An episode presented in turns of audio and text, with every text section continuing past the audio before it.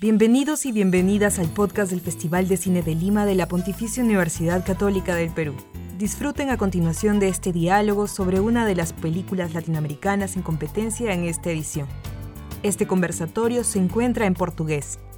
Si deseas verlo subtitulado, puedes encontrarlo en el canal de YouTube del Festival de Cine de Lima. 25 años de cine latino. Hola, ¿qué tal? Les doy la bienvenida a este diálogo a propósito de la película brasileña Secretos de Putumayo, parte de la competencia de documental en el marco del 25 Festival de Cine de Lima PUC.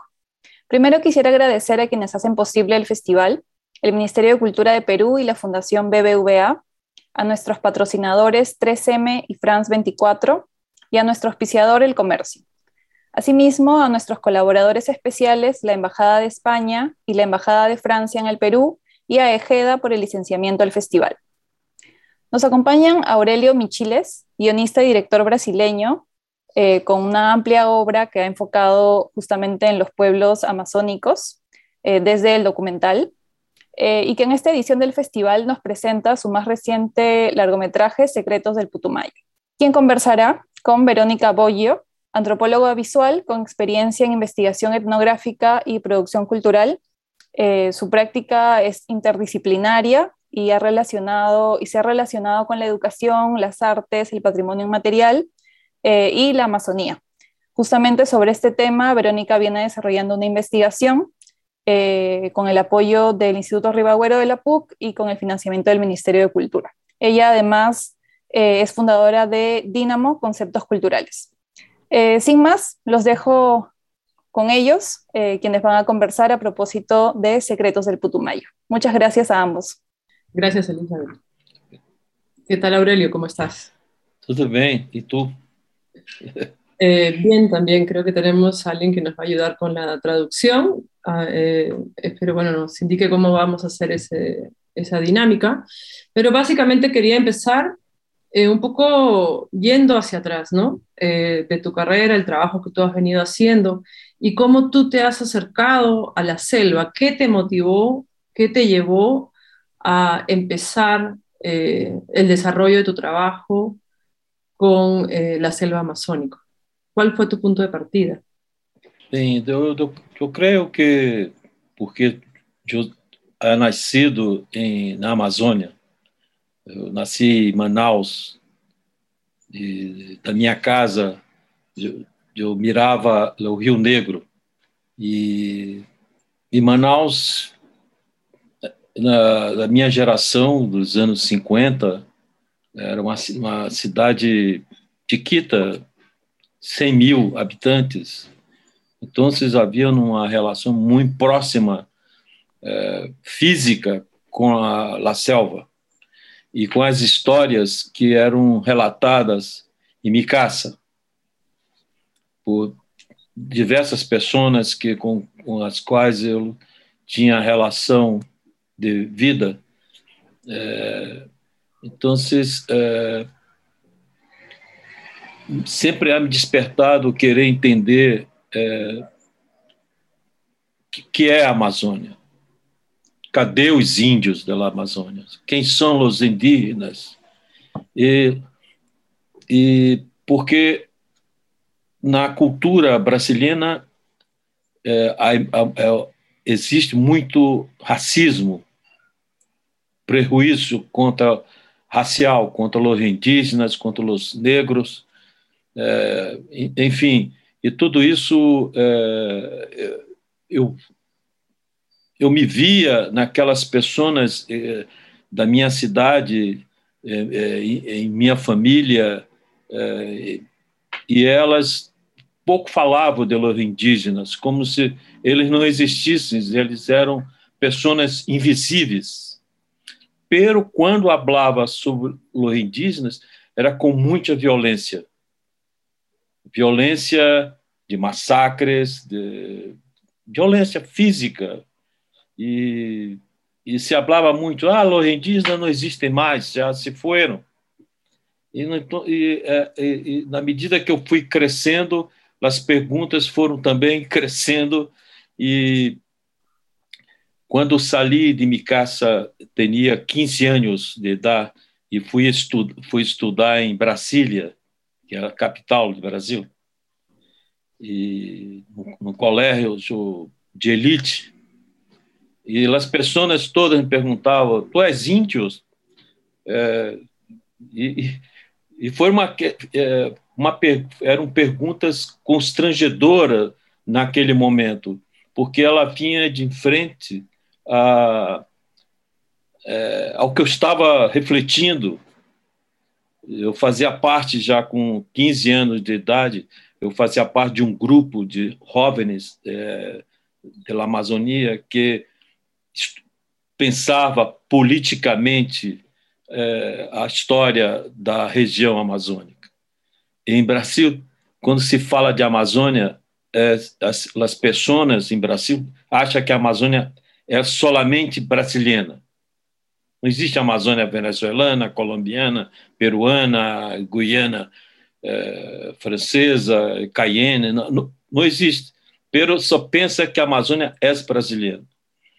E, e tudo isso foram questões que eu fui estudar arquitetura, arte arquitetura Universidade de Brasília, e então eh, a arquitetura de Manaus ela é ela é uma arquitetura que que é da passagem do ciclo 19 ao ciclo 20, né? É, e, e foi financiada pela pelo Cautio pero quando na minha geração, ela era a última geração eh, de amazonenses que mirou fisicamente a decadência desse ciclo econômico.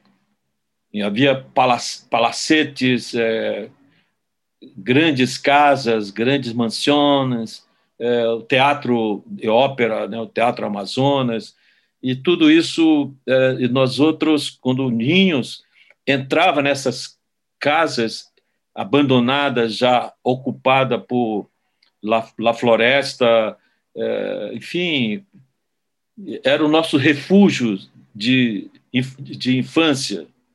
E todas essas coisas foram se acumulando e, e, e, e provocando em mim é, é, uma, essa pergunta de, de o, o, que, o que é a Amazônia? Quem eu sou? Sou índio, sou branco, sou preto. De onde venho? A quem pertenço?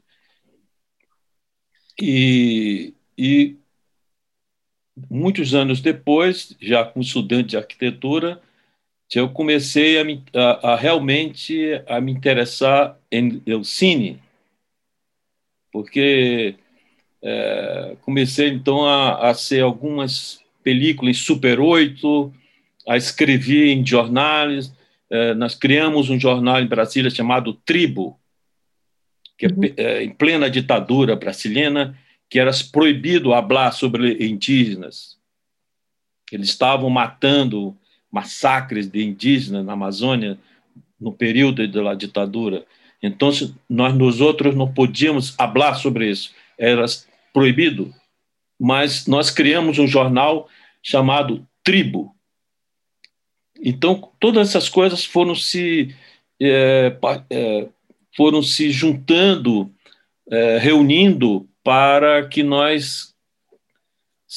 É como se eu estivesse me preparando para realmente começar um, uma produção de, é, de trabalho e reflexão sobre os, os indígenas brasileiros. É, em, mil, em 1979, que eu ganho uma bolsa de pesquisa para ser meu primeiro primeira película documental que é indígenas de onde vieram mis, meus pais é, que é Maués que eram os, os, os indígenas Saterê Maué eles são eles cultivam o guaraná e, e eu fui a ser no documental sobre isso.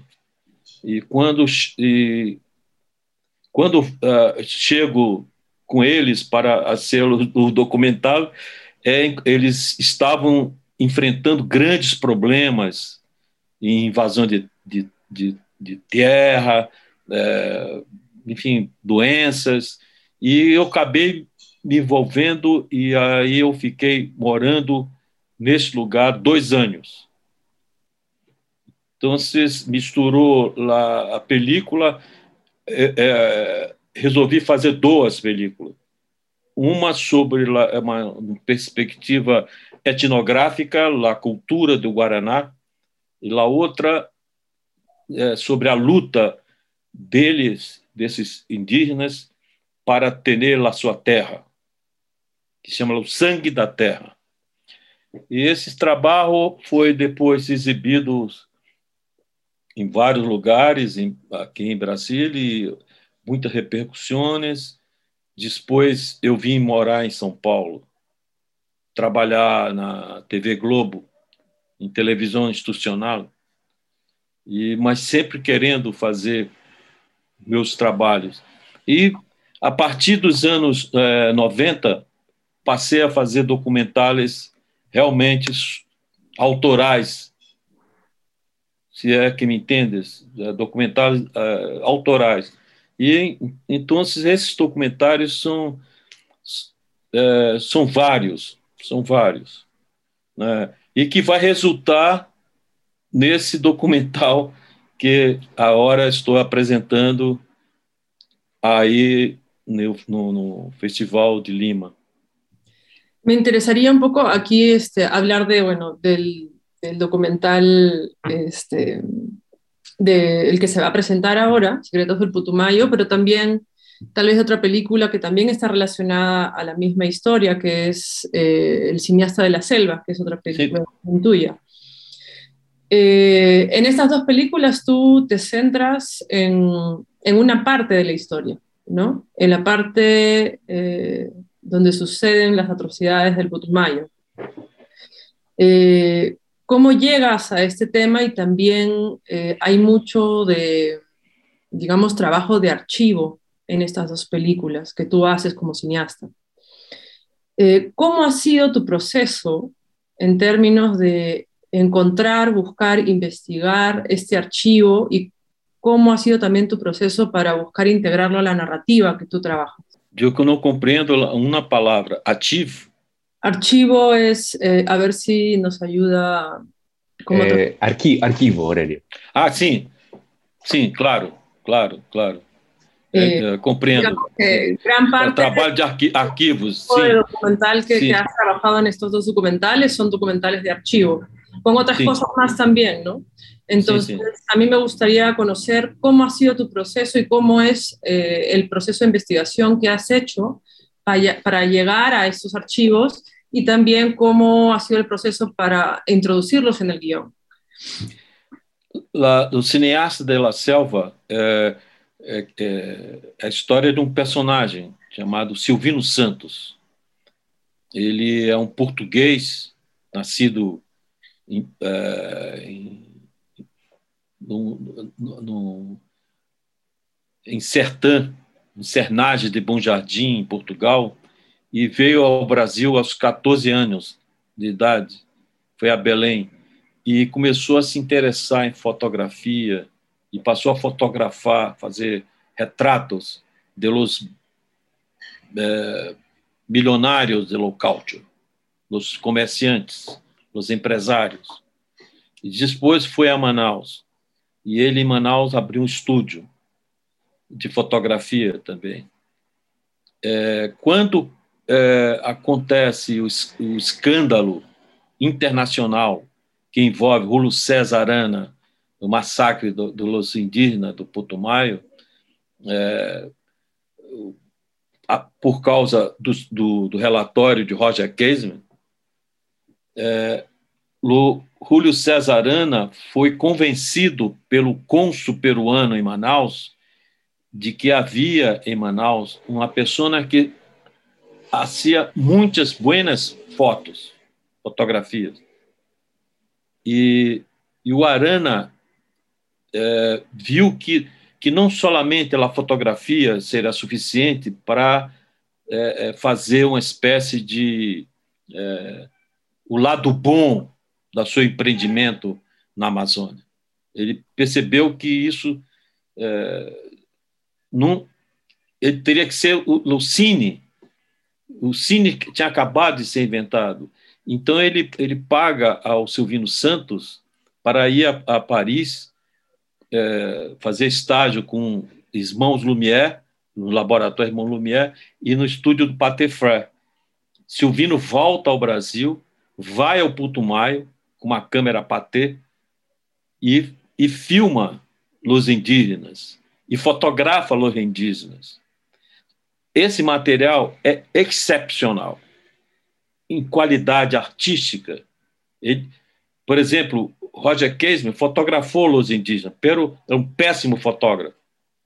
Não tem qualidade artística, apenas registros. Agora, Silvino Santos extrapola isso. A qualidade é, do, do, do, seu registro documental é extraordinário. É, se você pensar que naquela época a câmera limitada, só a, a, era foco fixo, a câmera de, era uma caixa de madeira pesada, tripé era pesado. Então, e você vê o, o resultado da sua filmagem é extraordinária. Muitas vezes você pensa, puxa, seria que ele tinha um Steadicam naquela época? Não tinha. Era, ele era uma pessoa muito inventiva e, e, e, e revelava os filmes dentro da floresta, nos ocos das árvores. Era uma pessoa muito, muito é, arrojada artisticamente tecnicamente também. É, veja, ele estava sozinho, ele não tinha assistente, não tinha fotógrafo, ele fazia, ele era tudo. Né? Possivelmente alguns índios deviam ajudá-lo né, para carregar o equipamento que eram pesados. Então, quando eu soube da existência desse material é, e da existência do Silvino Santos, eu vi aí um, um que era importante, porque é, estaria completando 100 anos da, da invenção do cinema. Foi nessa época, e estava se comemorando. E eu disse, pô, tem que mostrar para o mundo que na Amazônia existia um grande cineasta que, que, que ninguém conhece, está esquecido. É preciso mostrar que existe essa pessoa na Amazônia. E que eu acredito que até hoje nunca ninguém filmou tanto na Amazônia como Silvino Santos, até hoje. Né? E é, porque o material dele já foi perdido, é, enfim, por causa do meu filme, eu tive que ir atrás, achei algumas coisas na, na Alemanha, é, outra coisa em Portugal, fui juntando esse material, e hoje você tem esse material guardado aqui na Cinemateca Brasileira. É, é, mas tem as fotos em chapas de vidros que estão guardadas no Museu Amazônico, em Manaus. São mil chapas de vidros e são fotos extraordinárias, extraordinárias. É, em Quito se fez um álbum lá, que restauraram um álbum do Silvino, que também mostra a qualidade da, das, das, fotografias dele. E essa foi. Agora, quando eu vou atrás desse personagem, eu encontro dentro da, da, da do motivo, me compreendes? O, o motivo que levou ele a filmar, havia uma tragédia a tragédia de massacre dos índios. Ele estava ali para encobrir, para fazer um, uma cena para esconder a verdadeira realidade daquele processo econômico da, da, do cálcio é, lá no Putumayo. E que era a mesma, a mesma metodologia de exploração que existia em outros lugares da Amazônia, brasileira, o, é, boliviana, ou, enfim, era o mesmo. E, e, e aí eu, é, é, esse, eu fiz o filme por causa disso. Quando o filme é exibido no Brasil, coincidentemente, morava é, no Brasil um historiador britânico, chama Angus Mitchell. Angus tinha acabado de lançar um livro chamado O Diário da Amazônia de Roger Casey que é, na época só existia em inglês. E ele é a tese dele, né? porque o Diário da Amazônia do Roger Casey ficou sonegado para o público durante 80 anos. E aí o Angus, um jovem estudante de história, pega esse material e transforma nesse livro, que é o Diário da Amazônia. E ele estava no Brasil, e me procurou, disse, puxa, esse filme Sinais da Selva, você aí começa a, a, a, me deu de presente esse livro, isso em 98, 1998, do século 20. Então nós ficamos grandes amigos, amigos de conversar sobre a Amazônia, sobre cinema. Ele voltou para a Inglaterra, hoje ele mora na Irlanda. É, e aí, é, já em 2013, nós começamos, 2011, 2012, por aí, a gente começou a pensar, Pô, vamos transformar isso num filme. Pegar a história agora, falta contar a história do, do Roger Casement. Né? E, e aí foi um trabalho até conseguir é, recursos financeiros para fazer o filme. Levou cinco anos o filme. Né? Então, assim, em 90, em 2000, em 2000 e, e, é, 2017 nós filmamos. Em 2017, 2018 e, enfim, foram cinco anos para fazer o filme. É,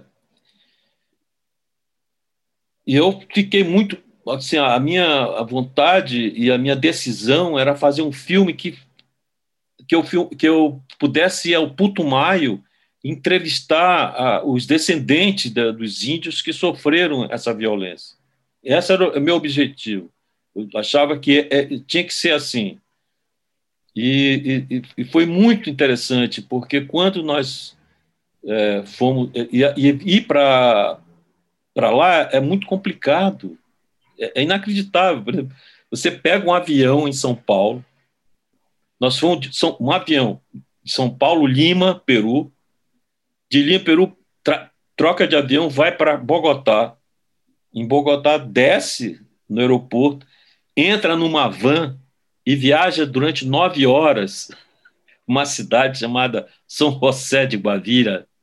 E lá pegamos um avião, que é um avião, um, um, um avião ainda da Segunda Guerra Mundial, de hélice, de guerra, né? aqueles aviões de guerra da Segunda Guerra Mundial, que é, o único voo que existe para chegar em, na, em, lá em Putumayo, em La Chorreira.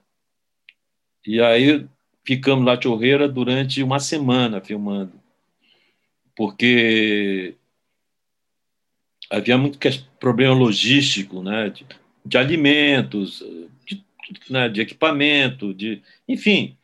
É, e aí o avião nos deixou é, no final, no, domingo, e voltou no outro domingo para nos buscar. Quer dizer, não para nos buscar, é, é, é, que ele faz esse voo, que ele leva alimentos né, para Chorreira.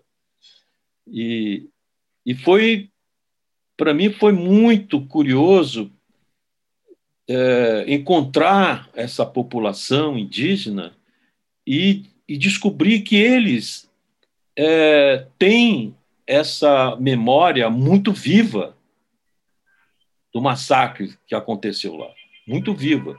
E são pessoas muito, muito articuladas politicamente. Eles sabem o que está acontecendo no mundo, desarticulação, esse, essa economia neoliberal da Colômbia, essa, essa desconstrução cultural é, de, de torná-los invisíveis né, para a sociedade. Isso foi muito, foi para mim uma, foi uma coisa é, reveladora, sabe? E, e, e, a minha intuição estava certa. Eu tinha que entrevistá-los. Eles tinham a história fresca na cabeça e eles queriam falar. Isso que foi muito importante. É, e, e, aí, agora, paralelo a tudo isso, nós fomos descobrindo que existia um arquivo de, de imagens, é, de fotografias, né, uma iconografia muito forte, espalhadas pelo mundo. Então, teríamos que pegar esse material nesses lugares. Então, tinha um material em Cambridge, né, Cambridge University. Eles tinham um material riquíssimo sobre o, o, essa região do Putumayo. E, e eles nos doaram não cobraram nada. Você acredita? Fica, foi incrível, foi assim uma coisa inédita na minha vida.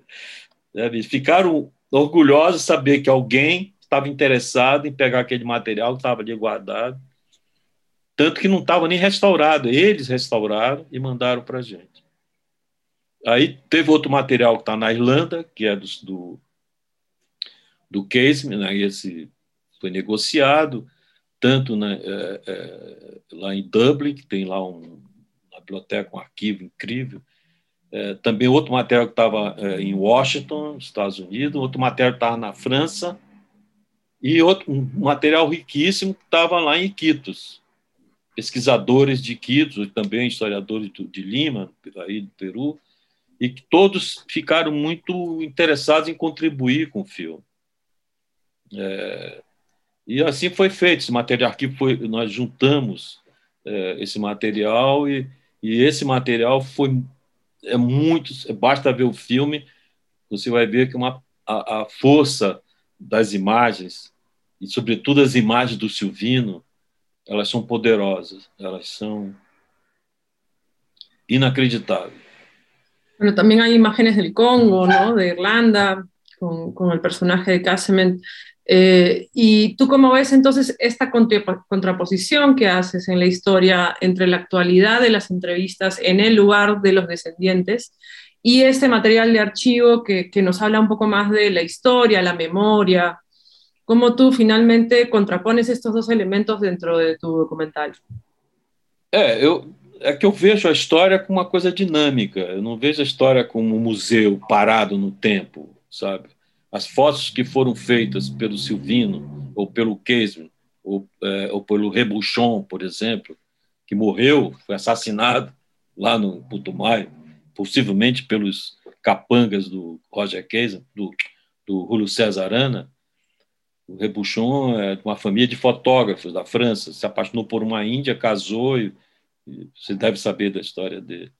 É, então, você pega essas fotos elas são dinâmicas, porque elas, elas trazem de volta um tempo físico perdido.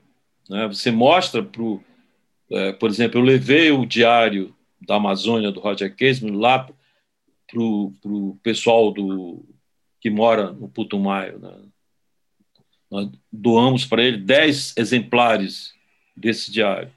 E foi incrível, porque eles vendo aquilo, eles foram, eles, nossa, a gente, tá, a gente ouviu falar que existia esse, esse, esse homem que passou aqui, que relatou o que aconteceu.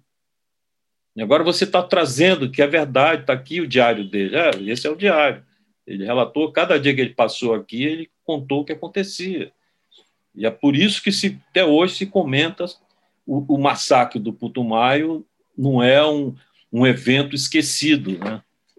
Isso, é, e o próprio Casey, ele, ele, ele se transforma, né? porque quando no Putumayo, nessa viagem à, à, à Amazônia, ele vai se transformando, ele vai se radicalizando como um, um, é, um, como um cidadão.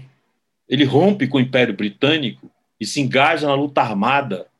Ele, veja bem, ele era, um, ele era um funcionário altamente qualificado, o cara que foi recebeu a insígnia de ser, era amigo do rei, e, e, e, de repente ele abre mão disso, pega o salário dele, investe, no, no compra armas, é, é, vai, enfim, é, cria toda, viaja um, quase o mundo inteiro para está no romance do, do Vargas Llosa, o Sônia do Celta, ele descreve bem essa essa movimentação do Casey, que vai para os Estados Unidos, vai para a Europa, tenta é, reunir forças para enfrentar o Império Britânico.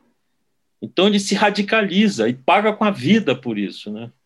Essa que é interessante. É, ele, ele, ele, ele, ele abre mão do seu privilégio para se tornar é, um revolucionário e, é, isso, isso também me encantou, sabe?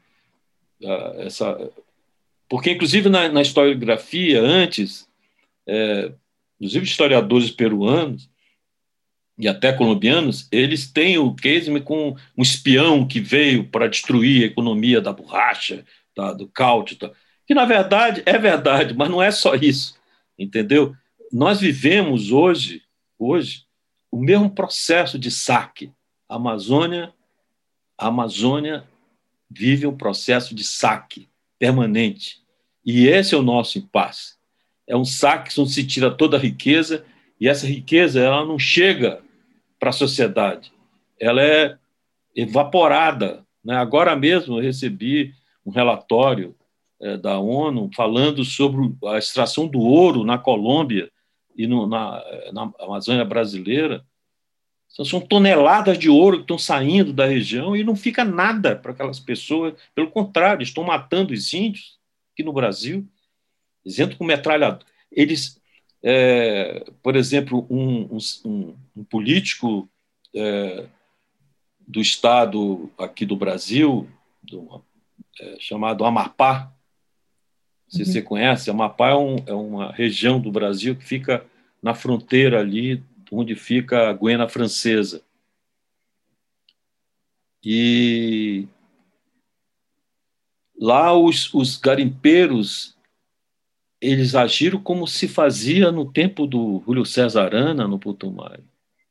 Levaram cachorros é, treinados, ferozes, invadiram as aldeias, cachorros comeram crianças, velhos, quem não conseguiu se esconder.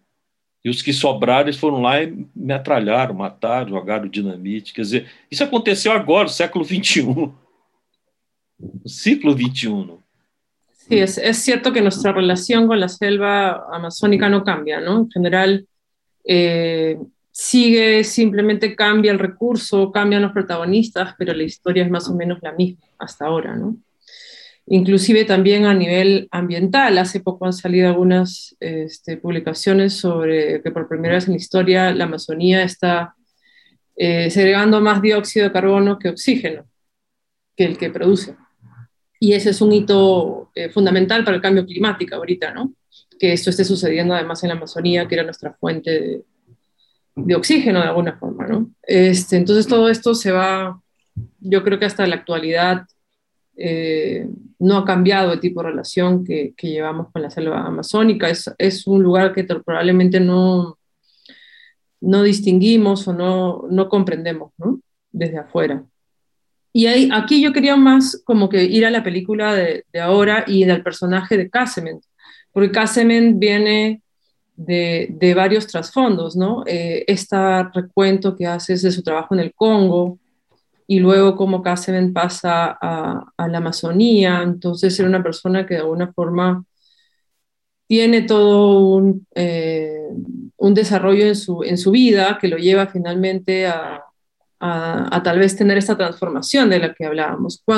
¿Por qué a ti te interesa el personaje de Casement al principio de la película y cómo tú terminas eh, eh, entendiendo o pensando en Casement cuando has terminado la película?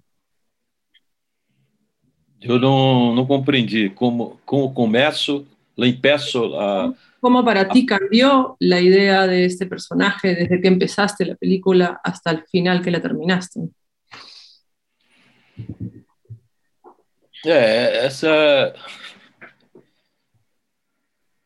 O Roger Casement, ele é muito, é uma, um personagem polêmico. É... Eu vou, vou abrir um parênteses para contar uma história.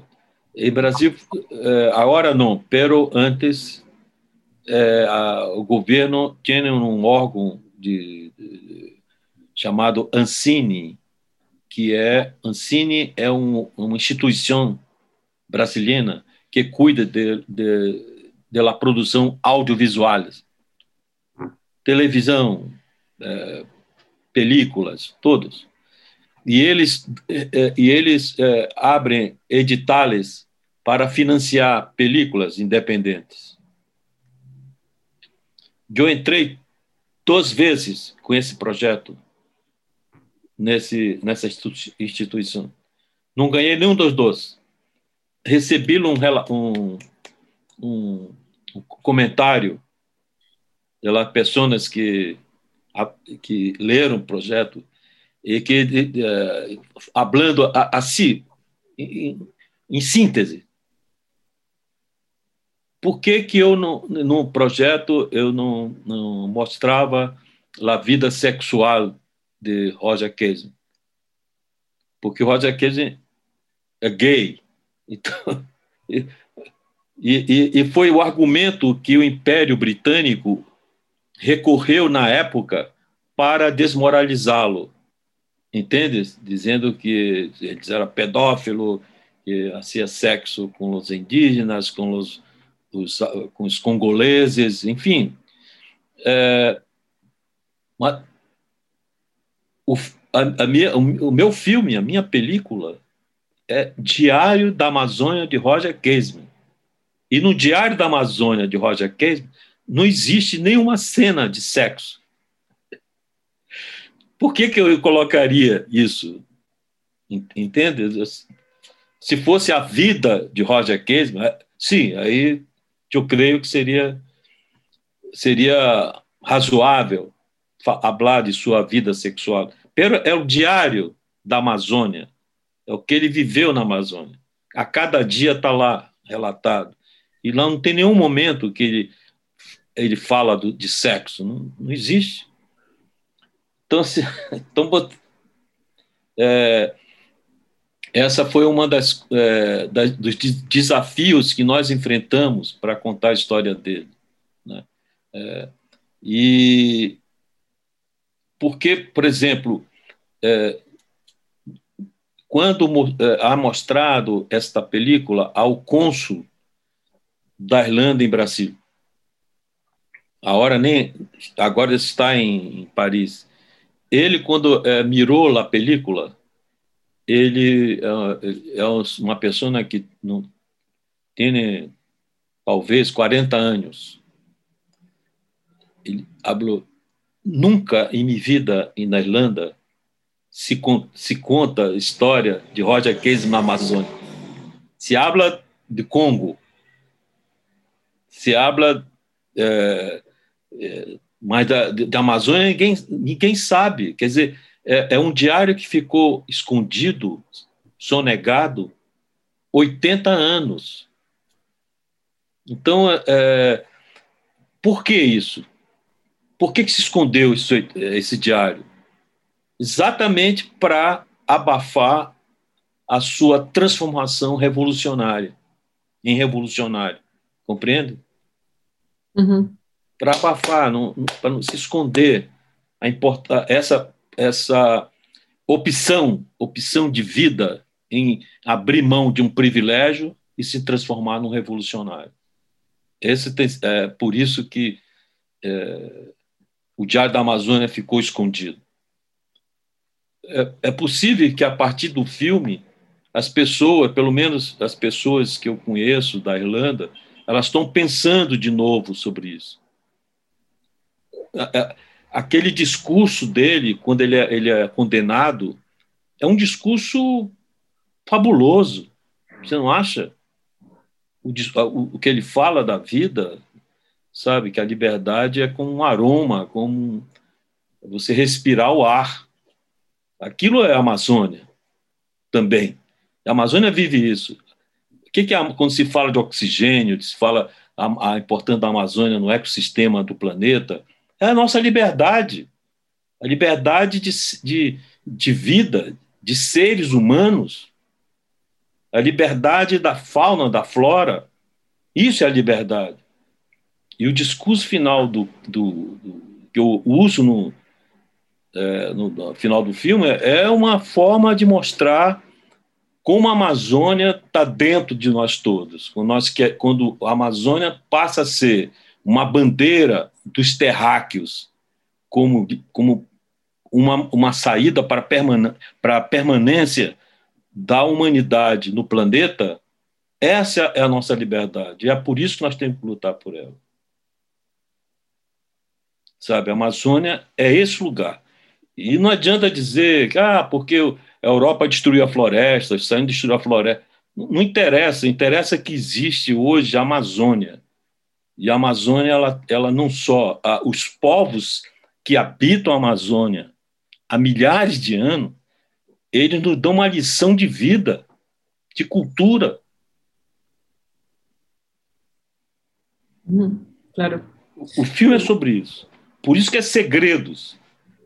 Nós temos que falar desses segredos, sabe, da Amazônia. Eu acho que a, o massacre do Putumayo ele é um dos massacres que se os, Amaz os amazônidas viveram, estão vivendo ainda. ¿Y por qué hablar entonces de la situación de Casement con Irlanda? Porque creo que ese es un punto muy importante en la película, ¿no? Cómo pasamos de la historia de Casement y cómo pasa él trabajando en el Congo, trabajando en, en la Amazonía, viendo los abusos en estos dos lugares, por la extracción y cómo se da este salto en la película también sobre su propia historia eh, hacia la situación de Irlanda y su liberación.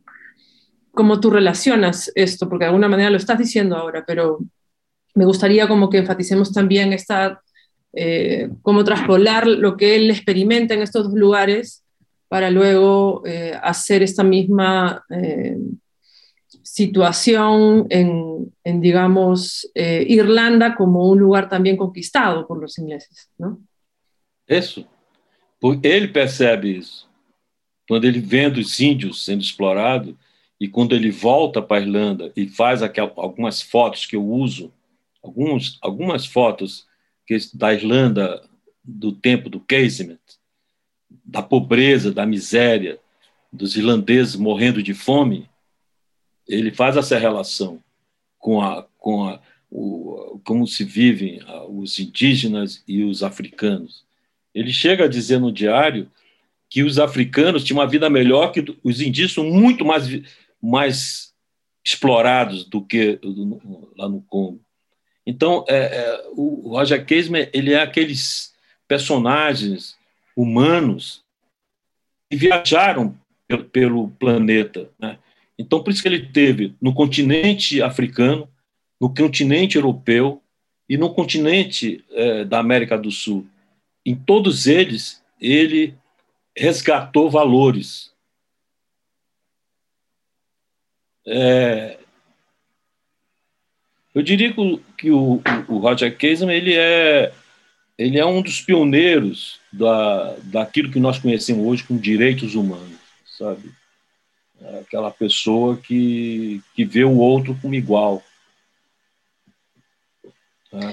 Y, Igual creo que es, interesante detenernos en, en, su mirada, ¿no? Porque finalmente hay también una contradicción en él, porque él es un agente de la colonización.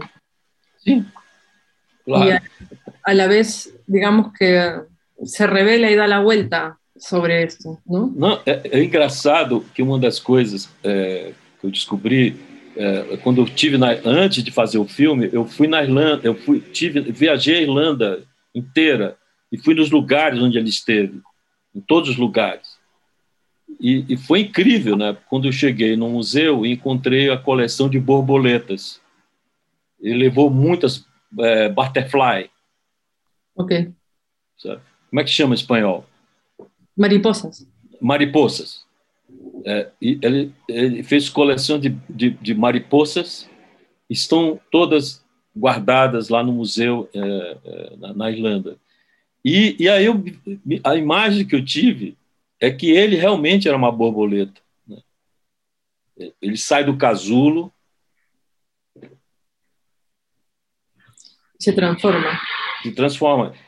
Mas quem conecta ele é os indígenas, a Amazônia, é que faz a conexão nele.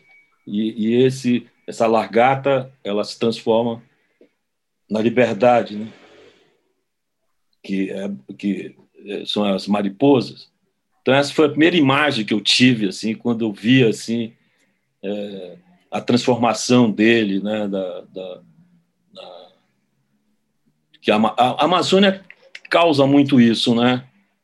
É, você vê nesse filme, que para mim é um filme fabuloso, talvez um dos filmes mais importantes da Amazônia, que é Aguirre, do, é, do Werner Herzog, a transformação que o Aguirre passa na Amazônia. É, é uma, que não é a transformação, mas ele queria ser rei, queria mandar nesse lugar, queria criar um império, romper com o império espanhol e criar seu próprio império. A Amazônia é capaz de transformar isso né, nos, nos seres humanos. Né? É, e você é, tem coisas incríveis que você aprende é, vivendo, né? É, uma, um das, uma das coisas reveladoras para mim da Amazônia, eu já fui é, duas vezes Machu Picchu. E a primeira vez foi em 73. Era bem jovem. É, e depois eu fui final dos anos 70, também era jovem. Mas o que, que me, me, me, me é, lendo a, a, a, sobre o Império Incaico né, dos Incas e, e, olhando ali lá do, do Machu Picchu e vendo a Amazônia de longe, porque de lá você vislumbra a floresta, o dossel da floresta, é que para os Incas a Amazônia era o antissuio, né, um lugar das impurezas, um lugar misterioso. Quer dizer, eles já eles que estavam ali já viam a Amazônia dessa forma também. A Amazônia é esse lugar também de misterioso, de desafios, né? A, a própria é, é, ambientação é, do, da, da, ecologia do lugar, né? Da, é muito calor, é, sabe? Tem mosquito, tem a floresta, ela, ela te oprime, mas ao mesmo tempo ela te liberta, né? O rio é livre, mas ele te segura. Então, todas essas coisas, a Amazônia ela, ela provoca questões e cada dia é, é, os cientistas descobrem é, uma espécie de um peixe, uma espécie de orquídea, de uma planta, entendeu? É, e, e, e, o, e, o, que mais interessante hoje, sobre, sobretudo aqui no Brasil, é, é que os indígenas brasileiros daqui do Brasil, eles estão num processo de libertação, de conquistas, apesar de muitas perdas. Eles estão é, é, assim, eles entram na universidade sem perder seus valores, entende? Eles fazem cursos acadêmicos. Então, outros têm indígenas que são filósofos, são indígenas que são médicos, é, enfim, biólogos, mas sem perder seus valores é, de, de, da sua etnia. Isso, para mim, é uma das coisas mais reveladoras. Né? Eu gostaria de fazer um filme sobre isso, sabe? Falando dessas coisas. Sobre esta é, qualidade, digamos, de, de é, los indígenas da Amazônia. Sim, sim, eu, tenho muita vontade, eu estou pensando nisso. E é, é, é, essa, essa metáfora de tirar toneladas de ouro da Amazônia e que e esse ouro não fica nada, né? a permanência de, de mais de 500, de cinco séculos, a mesma estratégia, mesmo saque, né? E uh, uh, o meu tempo que você que você tem esse relatório da ONU falando do, do da quantidade de, de ouro que está se tirando da Amazônia hoje, você tem é, nas, nas revistas de economia do mundo que hoje os milionários do mundo estão comprando ouro porque é, é, é a forma mais segura de preservar a sua riqueza. Então, por isso está tirando muito ouro. Essas conexões da economia, dos interesses né, da, da economia, que era na época do Keynes, né, era o comércio atlântico, né, que, onde estava a riqueza? Estava na Amazônia. Né, a, a, o cálcio estava na Amazônia. Quando eles conseguiram levar o cálcio para a Ásia, para a Malásia, né, para a Indochina, para o Sudeste Asiático, ali, então, eles não era mais extrativismo, era, eram, era outro tipo de economia que eles puder, que garantia uma, um, um ganho muito maior que a exploração extrativista na Amazônia. Volviendo un poco a estas dos películas que, estuvimos conversando, eh, El cineasta de la selva y, y esto de Secretos del Putumayo, me gustaría preguntarte eh, por qué tú decides partir del personaje, del personaje en la primera película de Silvino Santos y del personaje de Roger Casemen, que son los que articulan, digamos, la narrativa de estas dos películas. ¿Por qué tu mirada parte de ellos, que finalmente también son los, los que están de fuera, o los foráneos, o los que tienen la, el rol del colonizador hacia la selva, y no desde personajes que vienen desde dentro? É porque nessas, no caso do, do, Silvino Santos, do cineasta da selva, como eu falei antes, é, eu queria saber quem é essa, essa pessoa que tinha realizado películas maravilhosas da Amazônia no início do século, do século XX. E, e caiu que ele era um, um agente de um grande matador de índios. Entendeu? Foi, é uma, fui levado para isso. E, e, e, ele me levou ao Roger Casement. E descobri que o Roger Casement não era só um agente do Império Britânico, mas também um agente é, que se revolta contra o próprio Império e é morto por ele. E hoje ele na Inglaterra ele é tido como traidor. Ele é um traidor. Na Irlanda ele é herói. Na Inglaterra ele é traidor. Então essa ambiguidade é, me encanta. Né? É, tenho projetos é, Agora tenho também projeto, eu tenho um filme que é, é com Davi Copenaua, que é um líder indígena Yanomami, que eu fiz em 1994, 93, que ele fala do massacre já em 93. Então, assim, é, é, eu sou movido por, pela ambiguidade dos personagens, isso me encanta, né? Eu estou trabalhando com meus projetos agora, esbarra nessa mesma, quando eu vejo é uma coisa que me leva, né? A ambiguidade, a, a, a, complexidade humana, né? Essa capacidade de você ser um, uma largata e depois ser uma borboleta, entendeu? Essa. ¿Cuál, cuál es la primera palabra? Abogate. Eh, este, eh, lagarta, eh, que es como la crisálida, ¿no? El, la crisálida. Que, é, a crisálida. Y la mariposa, ¿no? Da mariposa. Isso me encanta né, que o ser humano tem essa ambiguidade, né? esse masculino e feminino misturado, né, onde você não sabe o que é. Né, essa, isso isso eu, é o que mais me, me apaixona na história, é essa ambiguidade, onde aquilo que parece ser não é.